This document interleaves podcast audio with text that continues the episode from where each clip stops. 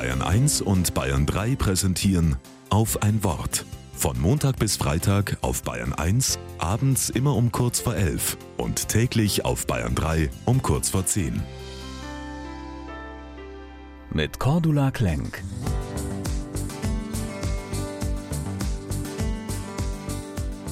Ein langer Arbeitstag ist zu Ende, die Heimfahrt steht an.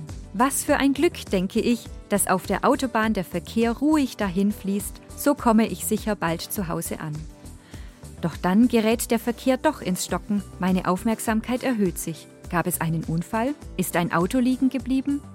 Langsam geht es vorwärts.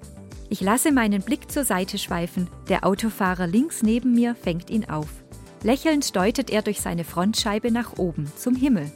Meine Augen folgen seiner Geste und da sehe ich es auch.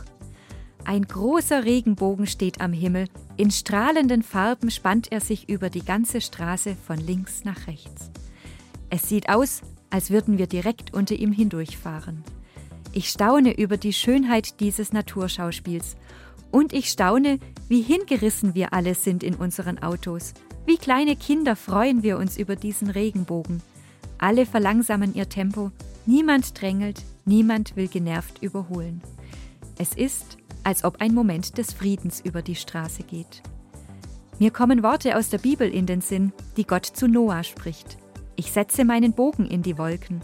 Er soll das Zeichen sein für den Bund zwischen mir und der Erde. Ich spüre, wie gut uns dieses Zeichen tut, ganz gleich, ob wir uns in diesem Moment an Gott und Noah erinnern oder nicht. Dieser Moment taucht alles Erlebte des hinter uns liegenden Tages in ein anderes Licht. Für mich fühlt es sich an wie ein Segen, der den Tag, so wie er war, zum Guten führt.